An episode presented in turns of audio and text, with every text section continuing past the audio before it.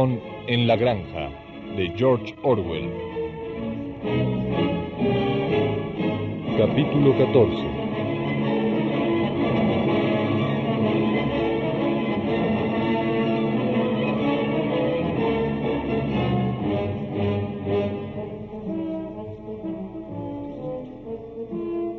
Días después, cuando ya había desaparecido el terror producido por las ejecuciones, algunos animales recordaron o creyeron recordar que el sexto mandamiento decretaba ningún animal matará a otro animal. Y aunque nadie quiso mencionarlo al oído de los cerdos o de los perros, se tenía la sensación de que las matanzas que habían tenido lugar no concordaban con aquello. Benjamín, ¿no quieres leerme, por favor, el sexto mandamiento? Me niego a entrometerme en esos asuntos, Clover. Bueno, entonces tú, Muriel, hazlo por mí. El sexto mandamiento dice así. Ningún animal matará a otro animal sin motivo. No sé por qué razón, pero las dos últimas palabras se me habían olvidado. Gracias, Muriel. Así he comprobado que el mandamiento no fue violado.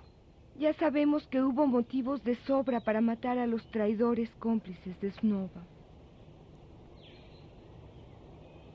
Durante ese año, los animales trabajaron aún más duramente que el año anterior. Reconstruir el molino con paredes dos veces más gruesas que antes y concluirlo para una fecha determinada, además del trabajo diario de la granja, eran tareas tremendas. A veces les parecía que trabajaban más y no comían mejor que en la época de Jones.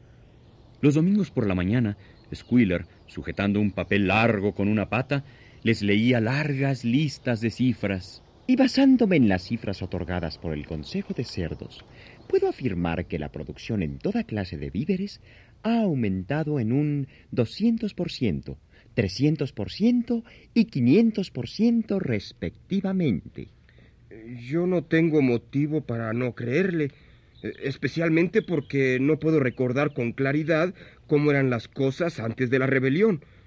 Mm, aún así, prefiero siempre tener menos cifras, pero más comida. Todas las órdenes eran emitidas por intermedio de Squealer o cualquiera de los otros cerdos. Napoleón mismo no era visto en público, a lo más una vez por quincena. Cuando aparecía, lo hacía acompañado no solamente por su comitiva de perros, sino también por un gallo negro que marchaba adelante y actuaba como una especie de heraldo que dejaba oír un sonoro cacareo antes de que hablara Napoleón. Se decía que hasta en la casa Napoleón ocupaba aposentos separados de los demás, comía solo, salvo dos perros que tenía a su servicio, y siempre utilizaba la vajilla que había estado en la vitrina de cristal en la sala. También se anunció que la escopeta sería disparada todos los años el día del cumpleaños de Napoleón, igual que en los otros aniversarios.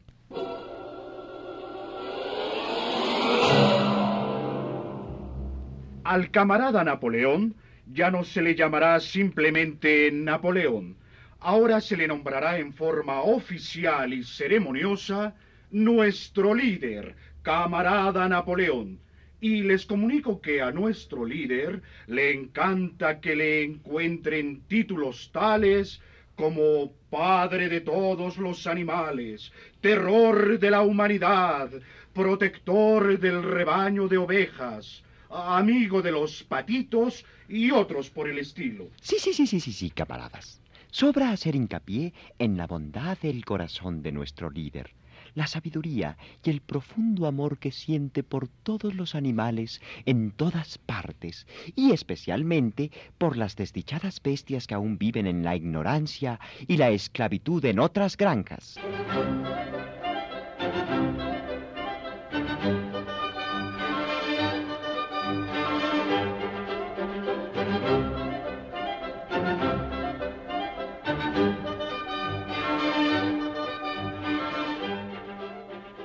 Se había hecho habitual atribuir a Napoleón toda proeza afortunada y todo golpe de suerte.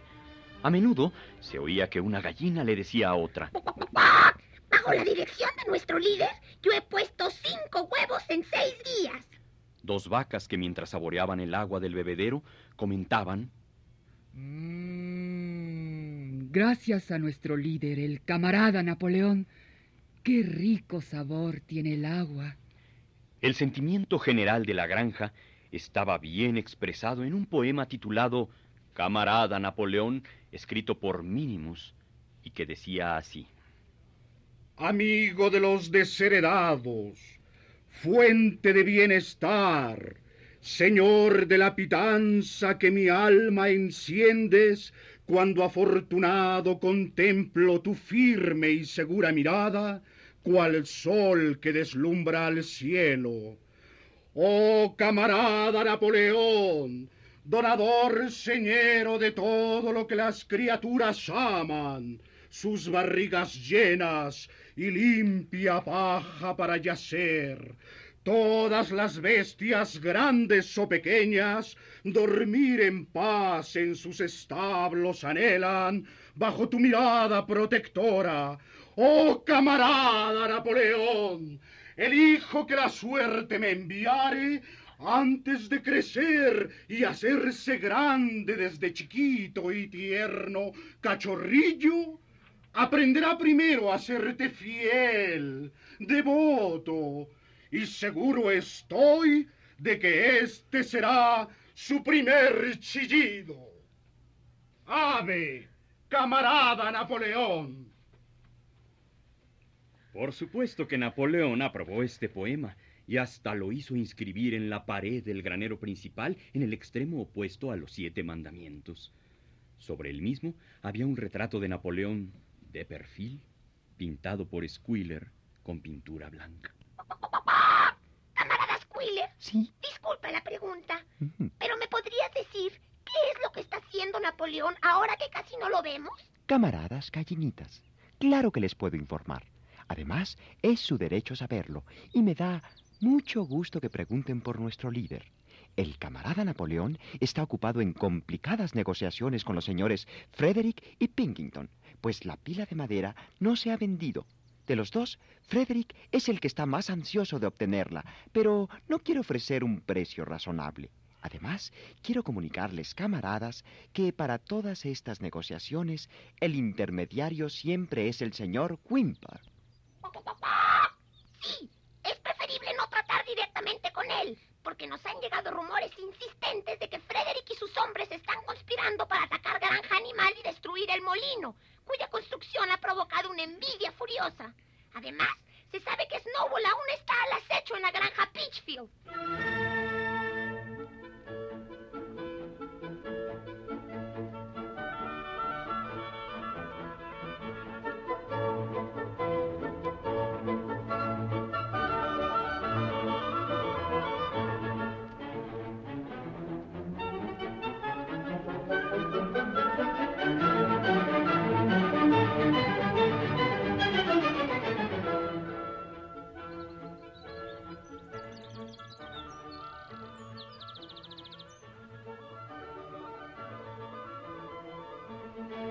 A mediados de verano, los animales se mostraron alarmados al saber que Nuestro líder, el camarada Napoleón, me manda informarles que tres gallinas han confesado que tramaban inspiradas por Snowball un complot para asesinar a Napoleón. Fueron ejecutadas inmediatamente y se han tomado nuevas precauciones para la seguridad de nuestro líder.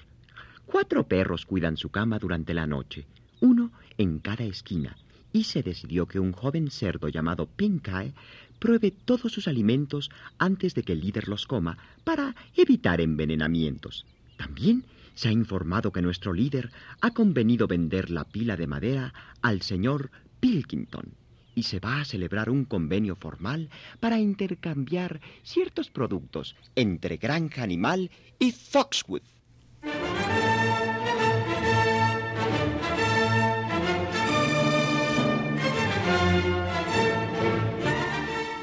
Rebelión en la granja de George Orwell.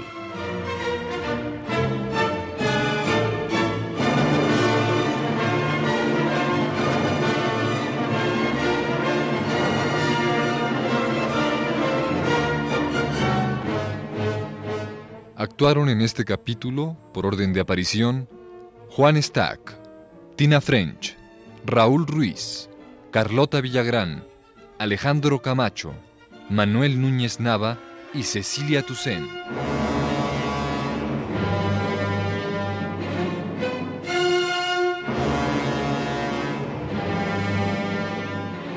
Grabación Jorge Castro. Guión técnico Juan Carlos Tejeda.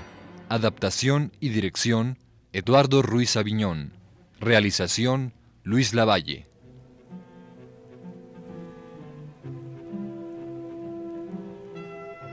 Producción Radio UNAM.